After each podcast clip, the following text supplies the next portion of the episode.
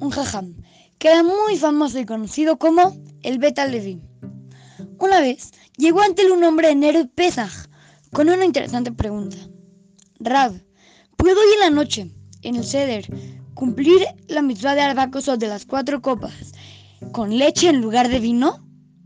El Beta Levi eh, le preguntó, ¿acaso estás enfermo y el vino te hace daño? O a lo mejor tienes algo que necesites tomar leche porque no puedes tomar vino. Le dijo, no, no, Baruch Hashem estoy sano y fuerte. Sin embargo, este año no pude pagar el precio del vino. Es muy caro el vino, entonces no lo pude pagar. ¿Lo puedo hacer con leche? El Beta Levi escuchó las palabras y enseguida le dijo a su esposa, tráeme 25 rublos, una cantidad muy grande. Y se los dio al hombre. Pero el hombre le dijo, no, no, muchas gracias, Rab, pero solamente vine a hacerle una pregunta, yo no vine por dinero. El rab insistió, insistió y le dijo, toma, toma, por favor, este dinero es un préstamo. Cuando Hashem te mande dinero, puedes venir y pagármelo. Este hombre aceptó y salió de la casa.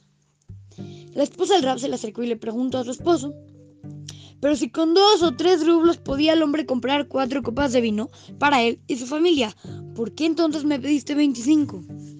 Le explicó el Beta Levi. Tiene razón. Pero por su pregunta me di cuenta de que tampoco tenía dinero para las demás necesidades de Pesaj.